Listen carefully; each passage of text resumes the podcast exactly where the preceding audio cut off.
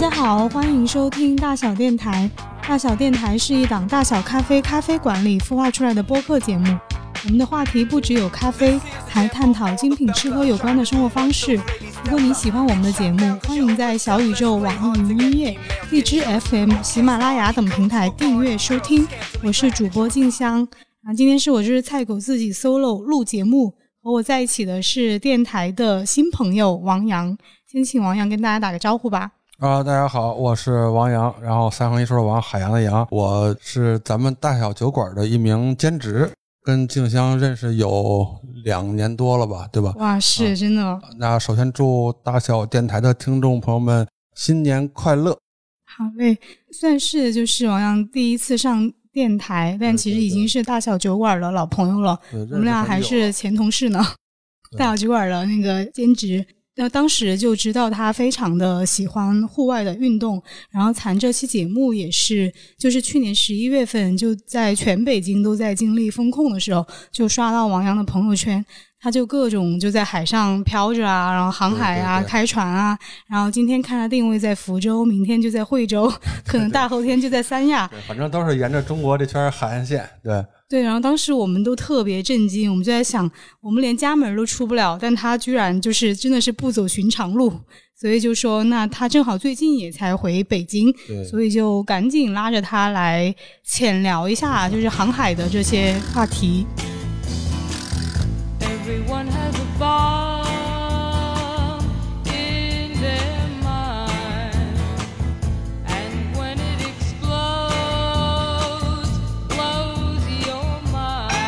我看你就是经常玩一些户外运动，对对对，嗯，那帆船在就是我们觉得算是一个比较小众的东西，那你是什么时候接触到的呢？是这样，因为之前的话我在菲律宾经营一家潜水度假中心，然后当时的话呢，因为那个湾子里边停着好多船，呃，有一次在超市里边认识一个船长，他正好是中国人。然后呢，就跟他一来二去就聊起来。那个大哥操着一口标准的吉林口音。然后我说：“那个，我说这个大哥您是哪人呀？”他说：“那个我是美国人。”然后，然后我就很奇怪嘛，我说：“你美国人操着一口浓重的吉林口音，这是怎么回事？”然后跟这个大哥深聊了之后呢，才知道这大哥呢，就是他其实是出生在北朝鲜，然后呢从小呢就是全家脱北，然后跑到了中国吉林，然后生活了有十九年吧。他说在吉林好像做了一些小生意，然后呃有了一点积蓄之后呢，辗转来到了马绍尔群岛。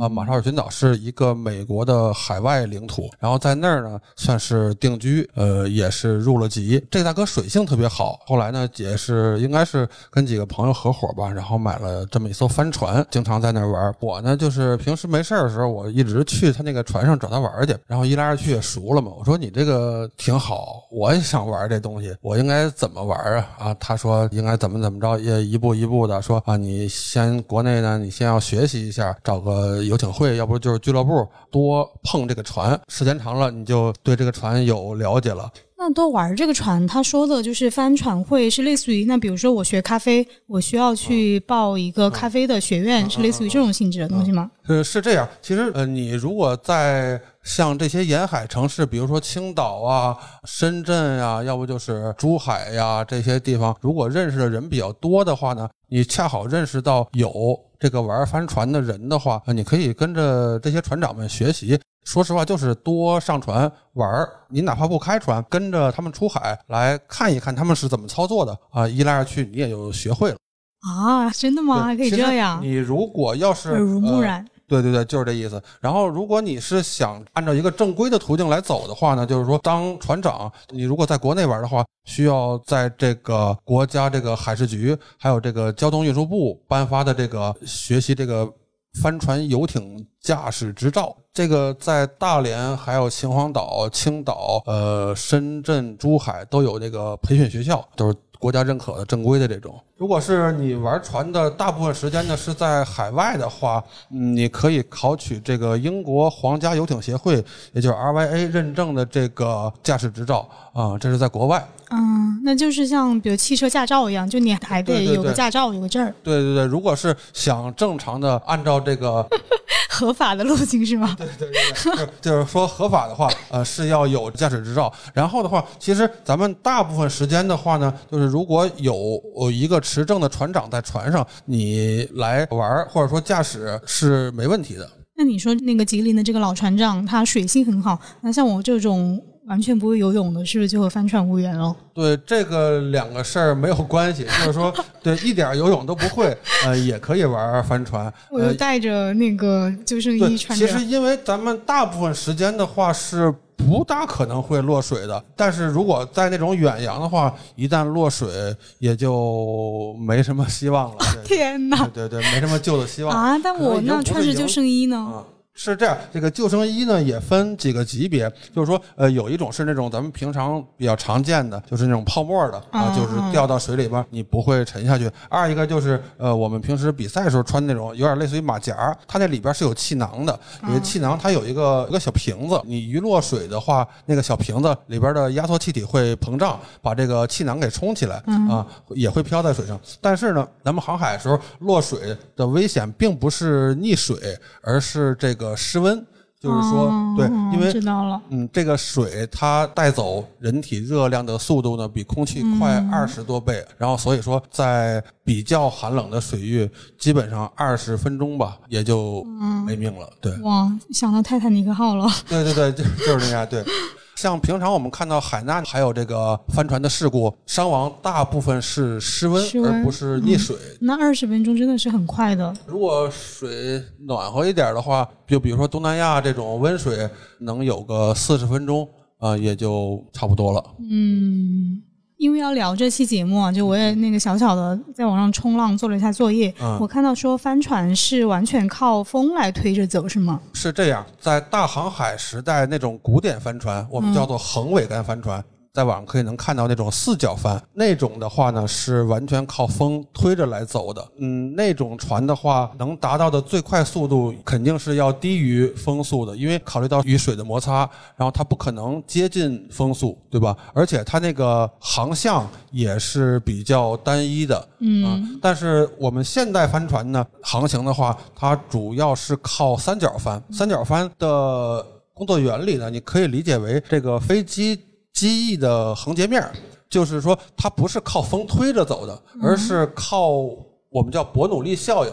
就是说飞机那个机翼，你应该有了解过，它有一面是有凸起的，然后那个从这个机翼上面过的气流比较快，从机翼下面过的气流比较慢。伯努利原理说的就是说流速快的地方压强小。流速慢的地方压强大，然后所以给飞机这个机翼产生一定的升力，然后飞机才能飞起来。我们这个帆船只不过是把那个机翼给竖过来了，然后它是能够靠伯努利原理呢逆风航行，正迎风是不行的。平时我们说正迎风的左右四十五度是一个叫不可航行区域啊，我们叫 no go zone。然后这个区域呢是不能航行的。但是呢，如果逆风四十五度以上叫近迎风，六十度左右呢叫远迎风，九十度左右叫横风，然后九十度以下呢叫顺风，就是还分这个正顺和侧顺。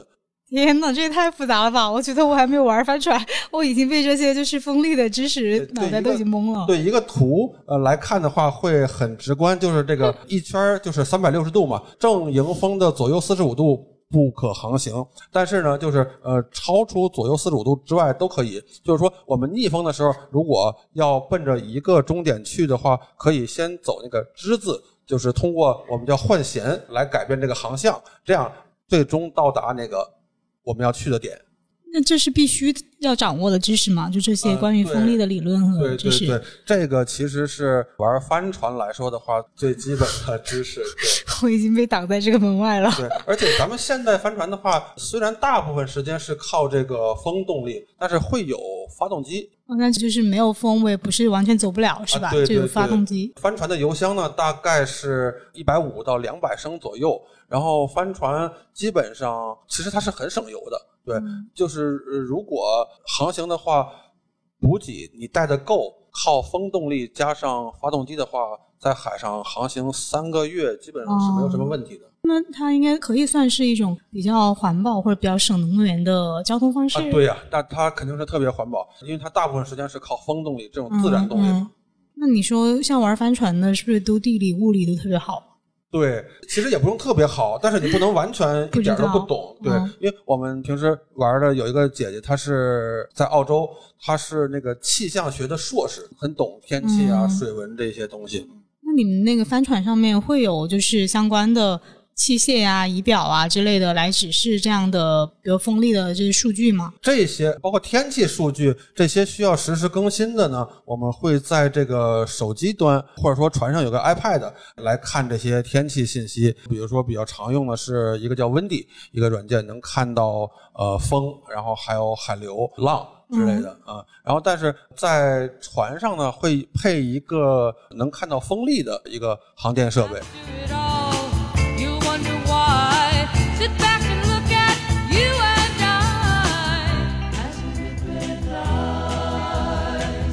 就是我们也大概了解了一些关于帆船的基本知识，那给我们整体的介绍一下你这次。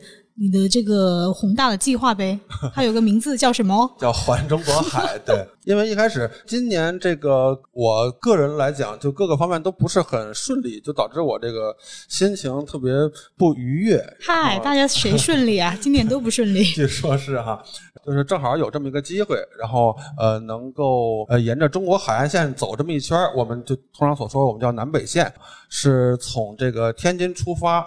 到大连，然后一路沿着这个中国的海岸线往南，最后到达这个海南省的三亚。是你自己就是发起的吗？还是就是有看到有别的小伙伴在找同行？啊，对，就是我们比较要好的一个船长，然后他呃有这个提议之后呢，我说第一个举手参加。啊，全程大概是一千八百多，不到一千九百海里。那你们是啥时候去的？什么时候回来的？是十一月十三号出发，然后大概是十二月十号左右吧，才到海南。其实我们预计的话，一开始想的是十五天左右，但是在厦门的时候，我们遇到了台风。这个为了躲这个台风，我们在厦门待了七天，行程上有所耽误。你们是一共几个人去的呀？我们这次总共是呃全程的是十一个人，然后有几个小伙伴中途是就下了哦下船了，我还以为就两三个人呢，感觉看你那个呃两三个人也不是不能走，但是 那你很累吧？对，那样会特别特别累，因为我们这个走这么一趟呢，全程是人歇船不歇，就是分三班倒。白天班是六小时一换，然后是四小时一换，就是六六四四四。这个时间规划呢，就是相对比较合理。因为如果你晚上还六小时的话，晚上的班可能会特别困。但是如果把白天拆成四个小时的话，又有点短，所以白天六小时，晚上四小时，六六四四四这么分，算比较合理。你在船上还是要上钟的啊？对对。那你们就是人员分工的话，都是怎么分的呢？在一个班里边就分舵手啊、撩手啊，跟那个我们比赛的时候一样。所谓撩手就是管拉绳子。嗯，这活儿我能干。在这个左右换翻的时候，拉一拉这个绳子。啊，然后舵手呢就是掌舵，因为我们这次这个船它的航电设备不是很齐全，有一些选装的它没有装。就是如果呃我们平时的休闲帆船呢，你如果装了自动舵的话，会很轻松很轻松，因为就是你标记好一个航点之后，你设定一个航向，它会一直按照这个航向来走，对，就几乎不用什么人来干预。也就是说，呃，中间有呃。礁石啊，或者说大船之类的，呃，需要躲一躲，动一下舵，然后基本大方向是不用动的。这样的话，船长会很轻松。嗯，但是我们这次没有，所以说需要这个值班船长。连夜的来开船，怎么听着你们这像条微船啊？还 少点零部件，不是少，就是说有一些选装的可装可不装就没装啊。对，船上比较常见的航电设备就是有这个海图机，然后还有 GPS，还有这个 VHF，也就是说这个叫甚高频电台，然后还有这个 AIS 海上避碰啊，就是说你在这个 AIS 上面能看到每一艘在航船只的情况。嗯，就是说它的航向啊，它的速度之类的啊，然后你可以通过这个航向来看跟你的航向是否有交集。如果有交集的话呢，通过这个海上十六频道来喊一下，就是说，呃，我与你有交集，然后咱们怎么避让一下。啊。原来是这种沟通方式。对对对，啊，海上有一个叫甚高频电台，就是说两三海里之内喊话是特别清楚的啊，就是我们要首听十六频道，在全世界任何一个地点都是这样。啊，所以船只和船只之间就是靠那个电台来沟通。对，没错，没错。那帆船是靠比如说风来前进的，那船长是要负责，就是那有人开船吗？有人开船，就是说，因为你靠风动力前进的话，你也是需要把舵的，就类似于车的方向盘，对对对，不能让这个船跑偏。那海上的话，比如我们开车，我们可以有高德地图，那海上用什么来导航呢？海上一般都是 GPS，GPS，嗯，对，就是国外用 GPS，然后现在国内的这个北斗好像也是比较先进的。我感觉我应该和这个运动无缘了，我应该 GPS 都看不懂。有啥是我这种真的白的不能再白的可以？除了那个拉绳子，还有什么活是我能干的？还有就是压旋呀！啊，如果说那个不晕船的话，可以在这船上给大家做饭。炊事员。对对对，因为我们这个 休闲帆船呢，它就相当于这个家里的三室一厅，那它有厨房有厕所，在这个厨房可以做饭。那你们都谁做饭呢？一般就是我们值班的话，会有一个叫 mother duty，我们叫妈妈班，这个岗位负责来给大家做饭。但是呢，就是其实你在真正在航行时候呢，就是这个船会摇晃特别厉害，嗯，也很颠簸，做饭不是那么的舒服。然后就是我们大部分时间呢，会采用这个呃素食，就是自热米饭呀，要不就是那些封装食品啊，比如说火腿肠啊这些东西。那感觉还是很艰苦啊，都不能吃好吃的。嗯，对，还是比较艰苦的。那是不是有靠岸的机会，就会去岸上大吃一顿？对对，是这段航程下来。反正是海鲜是 不太想吃的，因为在各个这个海岸线的各个城市，每个地方上岸，这个当地的朋友们招待都会来吃这个海鲜，对，所以说这一路上海鲜是不缺，对，也就在船上艰苦一点。嗯，你们一般就是比如说有计划，比如在这片海域是要待多久嘛，然后再上岸休整一下，一般在上岸的时间会是多久呢？这个有计划是有计划，但是也是一个大概的计划，因为海上的情况，呃，天气啊，包括这个各个方面不可控的因素太多了，就是说会有一个大概的计划，在哪个码头停靠，呃，停靠多久。但是呢，就是选好了码头之后，我们也会在前和后都会选出几个备选的码头，就是如果一旦有什么不测的情况呢，可以紧急停靠。那你刚刚也提到那个晕船，那如果我在海上晕船，我应该怎么办呢？嗯，聊起这个帆船呀、航海，这个晕船是躲不开的一个话题。对，呃，晕船首先说，它是一个非常正常的身体反应，没有必要说害羞啊，或者觉得丢人什么的，没有必要这样。就是说，世界上有百分之九十九的人都会晕船，只有百分之一的人他是天生不晕船。这个跟小脑的前庭器官有关系，就是说这个器官呢，它是来控制人体这个运动。然后就是说，如果你在海上晕船了，第一件事呢，就是不要看船上的固定物体，嗯，就是你看远处，看远处的山也好啊，或者说海岸线呀，或者说远方的这个船都可以。因为你为什么会晕船呢？就是说你实际运动方向跟大脑判断你要运动的方向不一样，所以大脑产生了这个紊乱，呃。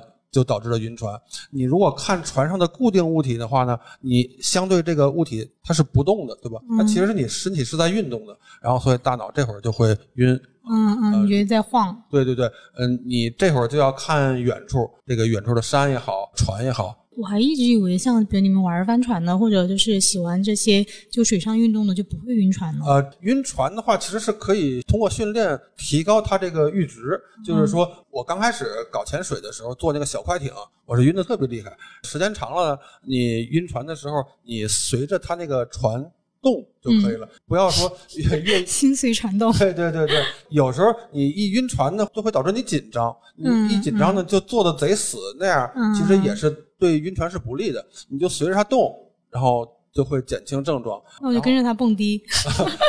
如果船摇晃那么厉害的话，也可以。是。那其实也跟晕车一个道理嘛，就是因为说晕车，就你也得多坐，就你多坐车可能就会好一些。这是一个方面，但是呢，船比这个汽车更容易晕，因为什么？因为这个汽车的话，运动它只是前进或者急停，只是在这个 x 轴上有运动。但是呢，船因为海浪是来自四面八方的嘛，你不光在 x 轴上，在 y 轴上，包括在 z 轴，它有可能有时候会颠簸，各个方向都会有，而且它是乱动，没有任何一个规律。你如果是汽车的话，你比如说加油门或者减速，你是。要么往前，要么往后，这是一个有规律的运动。在海上是没有任何规律。我记得我上一次反正就坐船，还是之前去厦门玩，然后到鼓浪屿上去坐了一小段船，都就对平时真的不怎么坐船。那个船的话已经很稳了，是那个船特别稳啊。其实就有一个秘方吧。可以说是秘方，对，就是在上船之前呢，喝一小口碳酸饮料，甜味的碳酸饮料啊，呃，这样会减缓晕船的这个症状。但是尽量不要喝的是什么呢？尽量不要喝咖啡，而且头一天尽量避免饮酒，还有熬夜，呃，还有不要让自己身体还有吃油腻，呃，尽量避免这些。那说到咖啡，你们在船上能喝咖啡吗？能喝咖啡啊！对我们这次还带了这个大小咖啡的这个大挂耳。哇，我正想给你们推荐大挂耳，大挂耳真的太方便了。没错没错，因为这个它特别的方便，就是把这个上边这个丝口一撕开，对，直接加热水焖个四五分钟就可以直接喝。我保证这期绝对不是那个大挂耳的广告啊！嗯，但确实大挂耳很适合开车，包括你在就是船上就户外那个喝。没错没错，对。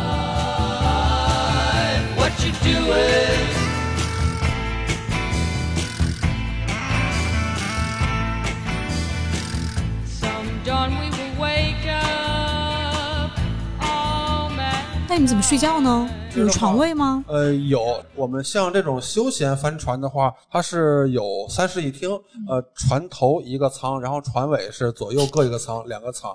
对，然后其实这个船头这个舱比较大一点。然后船尾两个舱比较小一点，但是第一次玩帆船或者说没有经验的上了船之后，他会挑这个大的房间。也就是说，船头这个房间，但是航行起来之后呢，肠子都要悔青了，因为在船头那个位置特别特别颠，就是对这个曾经有睡船头这个朋友说，说睡在船头的舱里边，就像在滚筒洗衣机里边一样。天哪！我想到那个仓鼠的那个表情，就在那里面转转转转转，对，大概就是那个感觉，对，你就像一只仓鼠一样。那这个睡眠质量可不咋地呀。对，这个是休闲船，其实睡的还算可以。如果是那种比赛船是有点类似于咱们那个火车硬卧啊，但是它不是硬的床，它是那种兜子。兜子。对，它平时呢是能够给合上来放物品的，然后就是你睡觉的时候你给拉下来来睡觉。但是呢，有一个不好的点就是什么呢？因为我们帆船在航行的时候会是朝一侧倾斜的啊，就是说你如果在高舷那一侧，就是比较高的那一侧呢，就很容易滚下来，所以要把那个我们叫 bunk，就是把那个床的角度调小一点，然后就是一直在那个狭小空间里边挤着那么睡。当然这是比赛，比赛它为了追求速度才这么艰苦。我们平时所玩的这种休闲帆船不会是那样。那帆船的话，除了休闲帆船、竞技帆船，还有其他的分类吗？有，像呃小孩子，就是五六岁小孩子玩那种帆船叫 OP。这个 O P 外号叫澡盆子，因为它真的特别像一个澡盆子。对，然后它只有一面帆，不像咱们这个平时所玩的这种帆船有主帆和前帆。那个 O P 它只有一个帆，而且那个一个帆它没有撑臂来支撑，就是说它那个帆能开到很大的角度，然后所以说能迎到很多的风。有五六岁的小孩玩帆船的吗？嗯，这个在内陆城市。嗯好少见，比较少一点。但是咱们国家有一个地方做的非常好，就是青岛，它也是推行了好多年，叫帆船进校园。啊，从小学就开始给孩子们普及这些帆船的知识，让孩子们接触到这个帆船，然后从小开始玩。其实这个帆船进校园活动也培养出了好多这个我们国内比较知名的这个帆船运动员，就比如说卢云秀，都是这个青岛这个帆船进校园活动培养出来的。嗯，我感觉青岛好像就是挺注重这些的，好像有很多那种感觉帆船的赛事。对对对。值班的话，是不是？那我需要完全在我那个岗位上吗？比如你说那个拉绳子的，或者我是掌舵的，那我就在那儿，我就不能走了。嗯，是这样，这个也分，就是呃，有经验的人呢，他会每个岗位的工作他都能胜任啊，所以他在每个岗位都可以。然后就是说，呃，经验不是很多的朋友们，咱们就是可以干比较轻松的工作，就比如说压弦。我们帆船在航行的时候，它船是会往一侧来倾斜。看比赛的时候也能看到，就是说会有好多人坐在那个船舷上，在那个高的那一侧，这个叫压舷，就这个不需要什么，就需要自身的重量就可以胜任。对对，就就这样。嗯，那你们值班都会干嘛呀？会什么大家一起，比如嗑瓜子、打牌之类的吗？有时候会啊，对，就聊天之类的。那值夜班的会不会很无聊啊？嗯，其实每个班都无聊。其实帆船航行的时候无聊是常态，因为经常就是好几个小时一直在海面上飘着。就是我们刚开始的时候，这个一船人上了船之后，大家这个家长里短都会聊得很热情。但是呢，这船开了几天之后呢，大家彼此都不说话了。就是不是说因为有什么矛盾大家不说话，就是天儿真的聊完了，就实在没得可说了，就把幼儿园的都聊完了，是吧？恨不得从这个记事儿开始就聊出来了，嗯。那我感觉这个可能不适合社牛，也适合，他可以去活跃气氛，不治一治他这个病，对，然后聊到最后一定没有话可说，笑死了。我有个表哥，他大学就是在武汉学的，就是海事这方面的，嗯，但他就毕业了，就完全没有做这个工作，嗯嗯，他可能就是那种觉得在大海上漂着很无聊、很寂寞的那种。就其实像干那种固定航线的班轮，还跟我们这个不太一样，因为我们在海上有一次呢，遇到一个大船，他可能是要跟对面一个船会船，然后他突然看见我们说，旁边怎么有一个帆船？说那个我如果避让你的话，我会阻碍到帆船的航线，然后就是跟我们就聊起来了。然后他说：“哎，你们几个人呀？你们出来干嘛来了？”我们说：“我们这个是出来玩儿啊，就是从天津开到海南。”他说：“哎呀，这个羡慕你们的生活呀！我们是为了挣钱，你们是出来玩的。其实他们海员的生活也挺无聊的，但像这种。”班轮航线的话，他们工作时间在船上一般都会是八个月加减一啊，要不就是七个月到九个月。如果你想多挣一点的话呢，你可以干时间长一点。但是那个国际海洋公约好像有规定，就是说一个人在船上连续的时间不能超过是十一个月还是十二个月来着？就是说如果太长的话，对人体身体健康还是有所不利的。但是你可以回到陆地之后马上再上船。啊，这样。那你们一般就是上岸第一件事会冲去干嘛？在国内的话，一般这个上岸就是吃海鲜啊，要不就是喝酒。最先做的事儿就是洗澡，在酒店好好睡一觉。因为船上有那种淋浴设施，但是现在冬天我们从北方开过来的话，船上特别冷，所以就是不那么爱洗澡，而且也不是很方便，因为船它一直很晃嘛，对你洗澡的时候不是会像陆地那么舒服。嗯，所以说到落地之后，第一件事洗澡，找个酒店好好睡一觉。那就整个其实从天津到海南这个航程还是挺长的嘛。那有碰到什么特别好玩、让你特别印象深刻、惊险刺激的事儿，都给我们讲讲呗。嗯，这次还算风平浪静，而且在我们通过这个台湾海峡的时候，少有的好天气。因为台湾海峡由于这个地理上我们叫海峡峡管效应，它常年的是风高浪急。而且流特别大，然后台湾海峡还有一个呃比较特殊的就是平流雾，因为在海上的雾跟我们在陆地上的雾不太一样。我们在陆地上的雾呢，就是大风一吹就会散了；在海上的平流雾呢，是大风怎么吹都不散，而且能见度特别特别低。我们船上当时是没装那个避碰，所以说如果有大船的话，我其实是看不见的。但是这次台湾海峡少有的好天气，然后我们给赶上了。对，呃，其实这次来说的话，我们倒没遇到过什么呃惊险的事儿，但是呃有一次，大概是二零二一年山东港口杯的比赛，我们遇到了一次那个天气叫夏季雷暴，就是瞬时风力到了五十五节，就是这个五十五节你可能没有概念，它换算成那个速度呢，大概是将近一百公里每小时，你可以想象一下，就是说呃你在一个一百迈的摩托车上不戴头盔，那个感觉啊，但是是瞬时的，就是整个天气持续了有十分钟吧，啊，最强的风到达了五十五级。我觉得北京的这个风已经让我觉得大的不行了。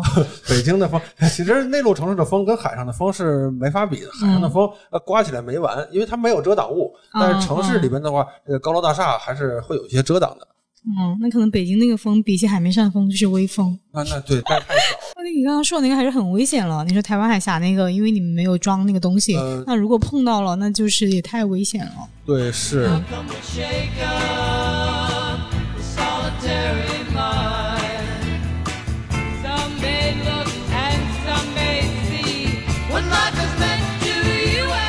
看你平时就是，比如说，不管是探洞啊，或者还有航海啊，这都是一些其实比较有点极限的户外运动嘛。对对。你对你的生命安全都是怎么看待的？呃，这个事儿，其实我们就是中国来说的话，从小没有一个对孩子没有一个教育，就是说。怎么去正视死亡这件事儿？我觉得其实是哪年那个奥斯卡最佳纪录片，就是叫《Free Solo》徒手攀岩，不知道你有印象没有？那个主人公 Alex Honnold 他说的一段话，我觉得对这个所有户外运动都是有一个比较指导意义，就是说每个人都会面临死亡这件事儿，不同的是每个人怎么去看待它。嗯，那你肯定是完全不畏惧死亡的吧？你的死亡观念？嗯。我是有恐惧，我觉得正常人来说都会有这个恐惧感，但是死亡这件事儿，我觉得就认命。你如果真的是那种情况下躲不过去的话，也是没有办法的事情。嗯，是我命由我不由天。对对对，这感觉。那你在玩这些运动的时候，有过这种比如你觉得跟死亡擦身而过的感受吗？潜水的时候有一次，潜水的时候。因为我是教练嘛，有一次带学生，然后学生的气瓶是满的，呃，满的是两百磅，然后我的气瓶只有一百一。但是平时来说的话，学生一般都是会比教练要费气，呃，然后我觉得我这个一百一应该是够了。但是这一潜呢，就是我们可能比较深，而且时间比较长，平时的话都会预留这个五十磅左右的这个安全气量，为了避免有时候遇到这些突发事情。啊，来处理，因为我知道那个我们离水面的距离是在一个安全可控的范围之内，知道我这个极限在哪儿，嗯，所以我就是没有预留。但是呢，当时我快出水的时候，好像只有五坝左右，几乎是快吸不到气的这种状态。对，其实这个在我们平时工作中呢，是一个违规操作，我可能是。过度的对自己这个水平自信了，对，其实这个在工作中是不允许的啊。就这次好像还让我有点紧张，有点紧张，你这胆子也挺大，可以这么说吧？那你们在就是船上或者海上有一些就是禁忌吗？禁忌好像就是不让吹口哨，这个我不太清楚。就是说，听这个老船长说，在海上吹口哨可能会引来海妖，还有就是不让带那个香蕉。不让带香蕉，为啥？这个是来源一个比较古早的一个说法，就是说，因为在以前呢，运香蕉的船会开的比较慢。然后 香蕉太重了，容易被海盗打劫。一来二去，就流传下来一个说法，就是那个海盗爱打劫有香蕉的船。这好像也只是一个传说，是猴子吧？好像也是指一个传说而已。嗯，那所以在船上就从来没有人吃香蕉。不懂这个规则的人倒是无所谓。对，比比如这次我们还带香蕉。那有在船上可以交朋友吗？比如说跟过往的船只之类的，大家 social 一下。有时候会有，还是那些大的那个货轮，他们其实一趟出海几个月，他们也很寂寞，很无聊。对，有时候对，在十六频道经常谈谈心啊这样的。在我们比赛的时候呢，会跟其他的船只会沟通一下海况，就是说哪儿有渔网之类的，大家要避开一下。嗯，这样可以。那你们就是怎么来？比如说像这种海面啊或者水流的这种情况呢？是凭经验吗？还是就是有一些科学的那种工具？呃，对，除了一些类似于这个天气预报这些呃软件上看的东西之外呢，还是看船长的经验。那是不是船长得有一个资历的要求啊？其实船长这个资历要求的话，呃，门槛是很低，就是说你达到了一定的驾驶水准就能够。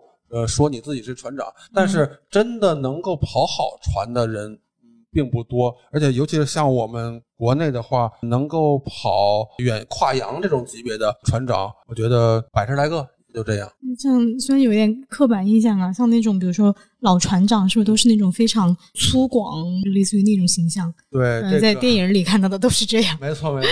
船长脾气首先肯定是不能好，而且他们肯定不会小声说话，因为什么？因为我们在那个船上操作的时候，尤其是天气不好的时候，风会很大，然后在船尾说话。船头根本听不见，然后所以这个船长说话必须得喊着说。他们也不是在凶你，只是得 得嗓门大。对。那你们比如像值夜班或者像那种早班，是不是就是会经常看到海上的一些非常奇异、非常美丽的风景？这个其实刚开始玩船的人会特别新奇，玩过一段时间之后呢，就会觉得这种风景天天见，千篇一律。对，因为之前在那个菲律宾薄荷岛的时候，从那个薄荷岛主岛去巴里卡萨的路上会有好多海豚啊，然后就头一次看到海豚，我惊讶的就。那个船还开着呢，我就直接跳下去了 啊！然后我就看跟海豚一起游啊，对对对，太可爱了吧！听那个海豚叫声，是不是咱们在电视上都听过那个海豚那个叫声，它确实就是那样叫啊。然后，但是第二次可能又来了，又挺高兴。然后第三次看就无感了，就你跑多了之后，有时候带这个客人出海的时候啊，客人一看，哎，海豚就是特别高兴那个样子，说，哎，王。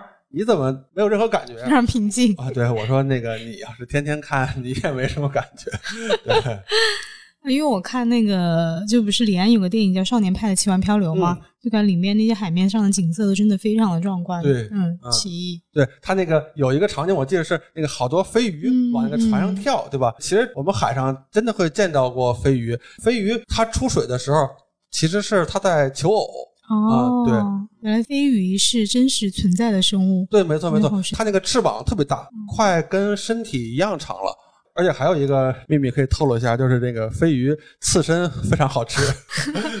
让亲测吃飞鱼刺身不会中毒啊？对，其实我们所说平时基本上所有鱼类都可以拿来刺身，就并不是说我们平时在日料里边常见的那几款比较常见的鱼啊。其实所有海上只要是。它足够新鲜，嗯，就都可以拿来刺身。但是，嗯，你应该学会基本的辨认，就是比如说有一些鱼它是有毒性的，就比如说拟态河豚啊，它的毒性特别强，就是可能吃一口可能就挂掉了，嗯。那会有一个就是基本的一个辨认的逻辑吧，比如说越鲜艳的，它可能就越容易有毒，跟蘑菇一样。对，其实就是这个道理。其实大自然里边，这个是动物和植物的保护色嘛，但是也不全对啊。就是说，你可以基本上认为啊，它越鲜艳的越不能吃。嗯，其实我特别喜欢海洋生物，因为我可能说的我对海生物的迷恋，就是可能去逛超市会经常在水产区徘徊。我觉得他们就特别奇异。嗯。你有觉得让你觉得很奇异的，就是海洋的生物吗？你见到过的比较奇异的就是一种会发光的海藻，它平时光线比较暗，就是说我们如果坐那种拍照用那种透明船啊，如果坐那种船的话，你敲打那个船边儿，它会通过那么一震，它那个会发光，对它发光会很明显，整片海岸线都是蓝色的，或者说在海边有浪的地方也是会呈现一个蓝色的这种状态。嗯，那它是就是根据声音来，不是声音，它是应该是震动吧？要不就是那个那个波浪拍打它。哦哦，那当你在海上的感受，你觉得和陆地上有什么不同吗？那太不同了，太晕了。对对对，因为我们在航海的时候能看到海岸线嘛，就是说这个日出和日落都是在海岸线上直接能看到的。我们那个师傅告诉我说，你看到了。清晨第一缕日出和傍晚最后一抹夕啊，对夕阳，你看到了人们在陆地上看不到的风景，所以呢，也要承受陆地上 没有的罪，就是这样。嗯，这个说法我觉得还挺好的，就是相对的，就是你付出了什么，你就会得到什么。对，是。嗯，那你觉得是什么，就是驱使你去航海呢？什么驱使我去航海？嗯，就是王安石在《游褒禅山记》里边有句话说的是“视之奇伟归怪，非常之观，常在于险远，而人迹所罕至。”就是说我一直想看一些陆地上看不到的东西的风景。再一个呢，就是可能也是跟这个性格有关系，就是我比较喜欢吃别人吃不了的苦，受别人受不了的罪，来达成别人达成不了的这一些效果。那就一提到就是玩帆船，就像我们这种不了解的，就总感觉那是不是得有钱人或者中产阶级才能玩？就感觉好像是一个中产阶级的运动。对这个，如果是你单说买一条帆船的话，那肯定是非常贵，呃，包括雇船长了，然后还有呃游艇会的停泊费，这都是非常可观的数字。但是呢，你玩帆船并不一定要买呀，对吧？你如果认识租租是一方面，嗯，但是你如果能认识一些帆船圈里的大佬，让他们带带你啊，平时出海的话可以一块玩一玩，就不用花钱呀。我就付出我的劳动。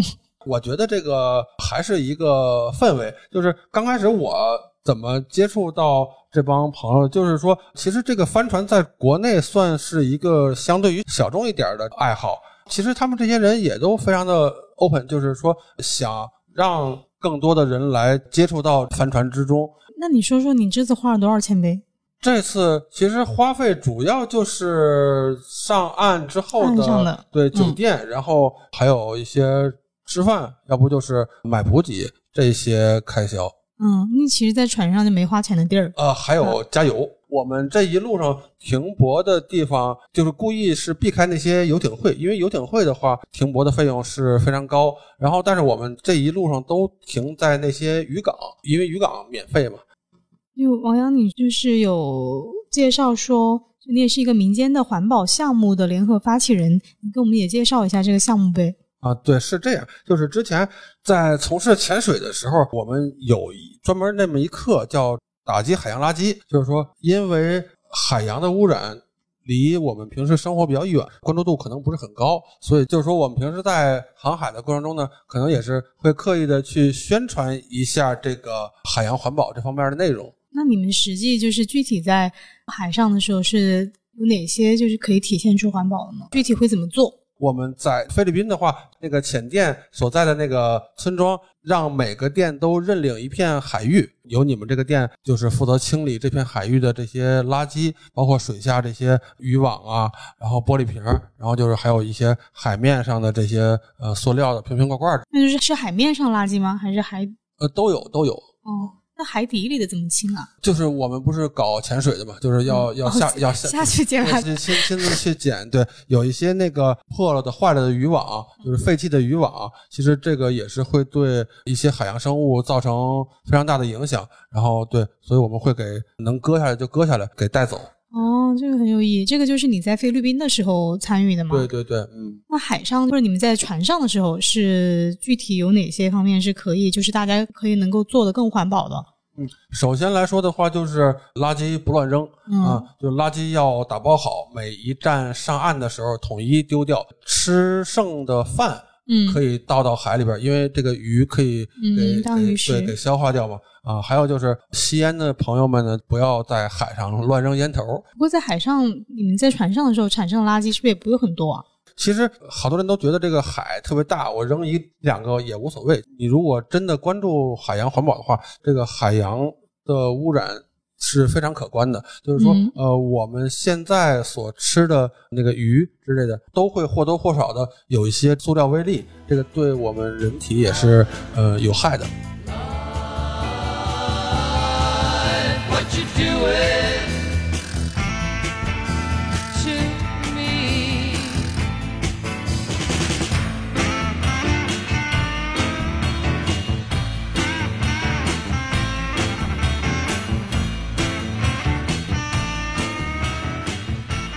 下一步有什么航行计划吗？都已经环了中国海这么的宏大的一个，但是这个也不是说一次就够吧，就是大概我们会在三月份吧，呃，再从这个海口再回到北方，呃，但是不是天津，应该是青岛左右的。就其实我们也在招募小伙伴，能够有这个兴趣，呃，想一起来出来体验的话呢，也可以跟咱们。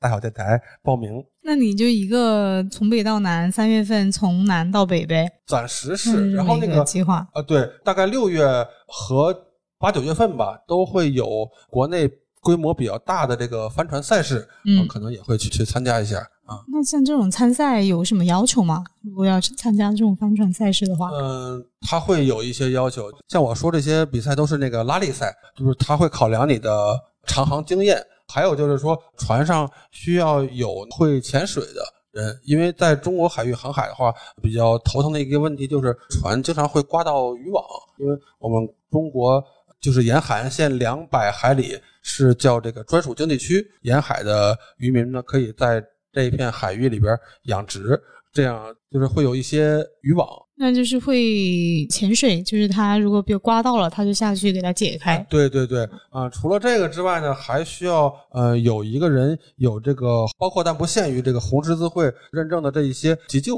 哦，对，如果船上有这个突发情况的话呢，需要有人会会及时处理。嗯，那这个相当于如果参赛的话，是就你们这一个团队是吗？就是要分别会这些就可以。如果一个人全会也可以，忙不过来吧？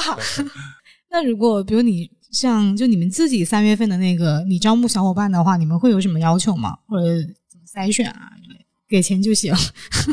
其实我觉得最主要的还是你喜欢这个事儿，就是说你如果不喜欢这个事儿，就但有的人也觉得，那我就是我也感兴趣，那有可能上了船那就不一样了。所以说要体验嘛。我可能第二天然后就哭哭啼啼的。对，因为我们 这次，因为我们这次来的话，就有一个。朋友就是上船之前信心满满，就是说一定要走完全程。然后到第一站到大连停靠的时候呢，就是由于身体不适下船了。然后从此发誓珍爱生命，远离航海了，一次劝退就是。刚刚我们提到那个帆船比赛，那帆船比赛就是都是怎么比，或者就是谁赢谁输，这个是怎么看呢？这个帆船比赛可以大致的分为这么几类，就是分这个场地赛。然后还有近岸赛，还有离岸赛，你可以理解为在岸边的，还有能看到岸边的，还有看不到岸边的。呃，就是平时大家在奥运会上看到那种，就是叫场地赛，就是在岸边的。像这种比赛的话呢，就是比较激烈。王阳，你的微信视频号叫“人间活法”，那你理想的人间活法是怎么样的呢？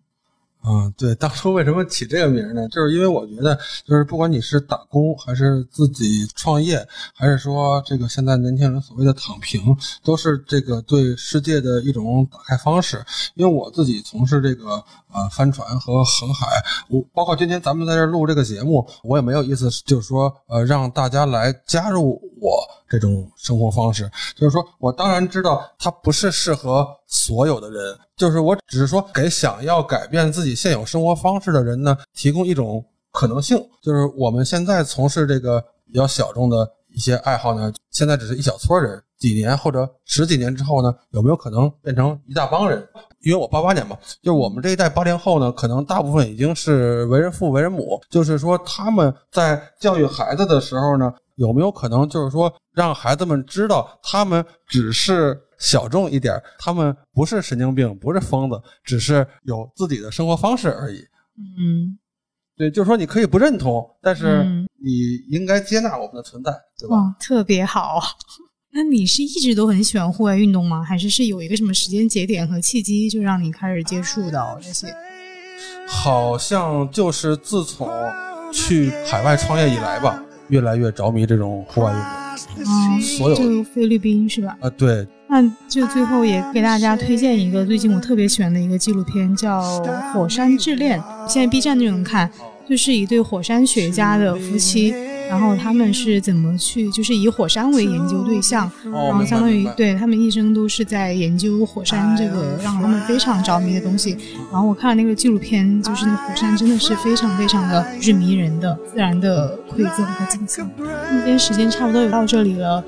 谢谢王洋来电台做客，期待后续的续集啊！菲律宾创业，那个这个 这都太可以聊了。OK OK，嗯，那就拜拜，祝大家新年快乐，拜拜。新年快乐。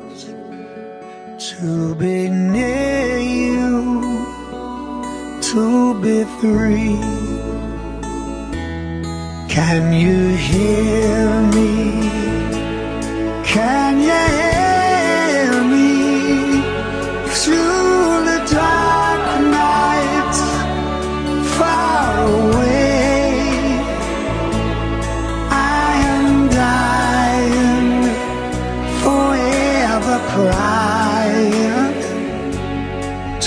Be with you. Who can say?